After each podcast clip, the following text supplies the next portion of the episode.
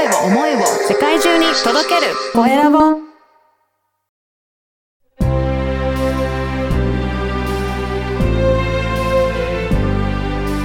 経営者の志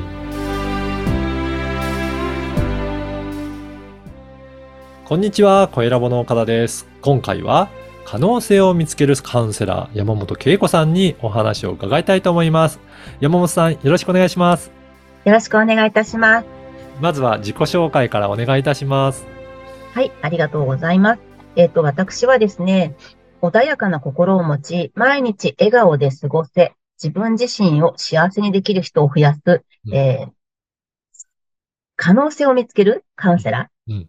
山本恵子と申します。よろしくお願いいたします。お願いします。ね、可能性を見つけるカウンセラーということですが、具体的にはどういった方に向けてどんなカウンセラーをしているか、もう少し詳しく教えていただけますか？はい、ありがとうございます。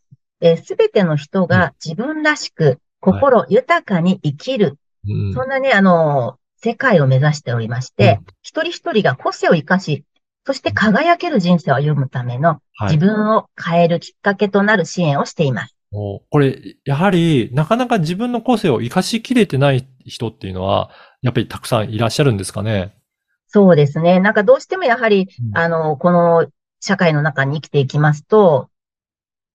相手に合わせてしまったりとか、はい他人と比べてしまって自分がこう価値があるとかないとか、うん。まあ、それからまあ、それに合わせることによって自分をネガティブにすぐになってしまったりとか、はい。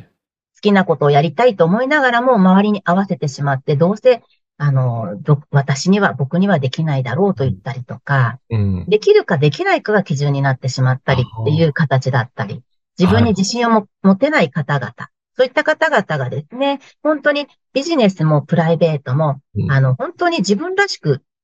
自分を置き去りにしないで自分らしく生きていく、そんなことをやれるサポートをしています。いや、そうですよね。やっぱり他の人の目って気になるから、どう思われてるんだろうとか、こういうふうにやったらなんか注意されるかなとか、やっぱり人の目をすごく気にしながらやってることはあると思うんですけど、そうするとやっぱり自分らしくという意味だと、なかなか自分らしくできていないっていうことになるんですかね。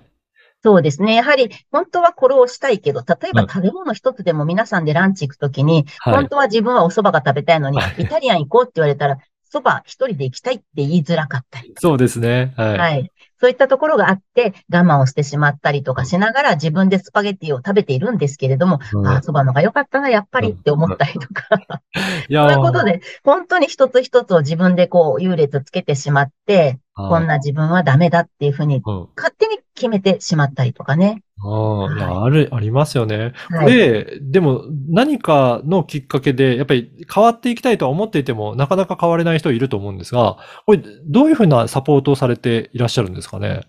はい。えっ、とですね。まず私は、あの、B ブレインっていうものを使って脳の現在地を、あの、気づいていただきますね。それによって、えー自分の現状、脳の使い方っていうものが得意、うん不得意があったり、えそれから、実はあったりとか、うんまあ、どうしても、そのところを気づかずに無意識に判断していたりとか、うん現状のストレスの度合いが、わからなくなってしまっているというところで、自分の現状の、あの、うち、内面にある価値観とか可能性に気づくことをきっかけにしていただいてるんですね。そうなんですね。それぞれの人が、やっぱり得意なこと、苦手なこととか特徴もあるので、自分が今どういった状態をまず知ることが大切になってくるんですか？そうですよね。例えば車でどこかに行くにも、うん。車のガソリンもラジエーターのお水も今どうなってるんだろう、カーナビ大丈夫かなっていうのがわからないで、い。きなり走り出す方はいらっしゃらないと思うんですよね。はい、はい。それで、そういうのと同じことなので、まずそういったところで現在地を知っていただきながら、私があの学んできた心理学やうん。脳科学の知識の経験から、個人に最も適したうん変化を起こす方法を明確にする、具現化して、こう具体的にしていくことでうん、可視化できるんですよね、皆さんね。なるほど。うんそれをすることで、本当の自分として生きることで、ビジネスもプライベートもうまくいくということをしています。うん例えば、今まで対応された方で、こんな感じの方がこういうふうに変化していったっていうような、何かも、もしお話できるようなことあれば、ちょっとご紹介いただくことできますかね？あ、はい。うん。例えばですね、あの、一人でうん、まあ、会社の社長さんだったんですけど、結婚ができなくてもう無理かなって思っていた方なんですけれども、はい。その方がですね、結婚もできて、会社の売り上げがコロナ期にもかかわらず、うん。2割しか落ちずにう、ん社員に夏冬ボーナスを上げられた、そしてうん結婚ができたとか、うん。もう、あとはですね、まあ、営業の方なんですけれども、はい。年収が2倍に上がったりとか、はい。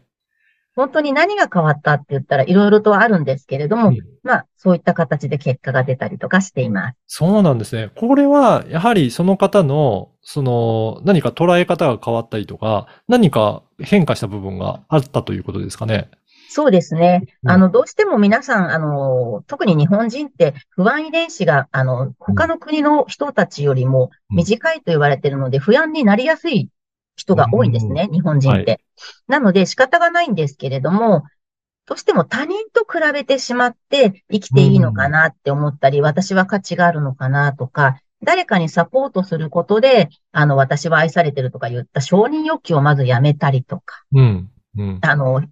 自分の人生の課題をクリアするためにこの世に生まれてきたんですけれども、それを人に合わせるのではなくて、自分のために自分がこういう使命があって、こういうふうに生きるよって言ったテーマをもう一回思い出してもらいながら、何のために生きるのかといったことを自分で決めて、自分らしく生きることをすることで、気がついたら人間関係もビジネスもうまくいっているっていう形ですかね。へえ。じゃあやっぱりそこを、まあ自分の現在地分かって、じゃあ何のために生きるのかっていうことが分かっていくと、自然と、これはプライベートも仕事の面も、もうどちらも同じように進んでいくっていうことなんですかね。そうですね。結局そこはもうあの、同じなので人生そのものになるので、今起きていることってすべて未来からの贈り物なんですね。はい。で、それが結局脳の使い方によって習慣化されたりとかしていくので、それで今の現在の状態になるので、今の自分をまず受け止めることから始めて、未来を未来思考でどうやってより生きやすくするかっていうところの脳の動かし方っていうものを変えていただくんですね。それも自分で気づいていけます。おー、すごい面白いなと思いました。あの、この番組はですね、経営者の志という番組なので、ぜひ山本さんの志についても教えていただけるでしょうか。はい、ありがとうございます。本当にあの、自分をまず知っていただいて、自分が今どんな状態なのかっていうことが分かっていただきながら、自分の人生を自分のために生きていってもらいたいんですね。うん。なので、穏やかな心を本当に持っていただいて、毎日笑顔で過ごせ、自分自身を幸せにできる人を増やす。うん。そんな社会を広げるっていうことが私の、あの、使命になっています。いや、本当そうですね。そういう人が増えていくと、か社会もどんどん良くなっていって、もう幸せな人が増えていく、そんな世の中になるんじゃないかなっていう感じしますね。そうですね。だから HSP だったり、今、いろいろなアスペルガーとか、はいい。ろんな、あの、ことを思ってらっしゃる大人の方々もいらっしゃるんですけれども、それがいけないことだって思ってらっしゃるんですけど、実はですね、個性だっていうことに気づくことができるんですよ。うん、うん。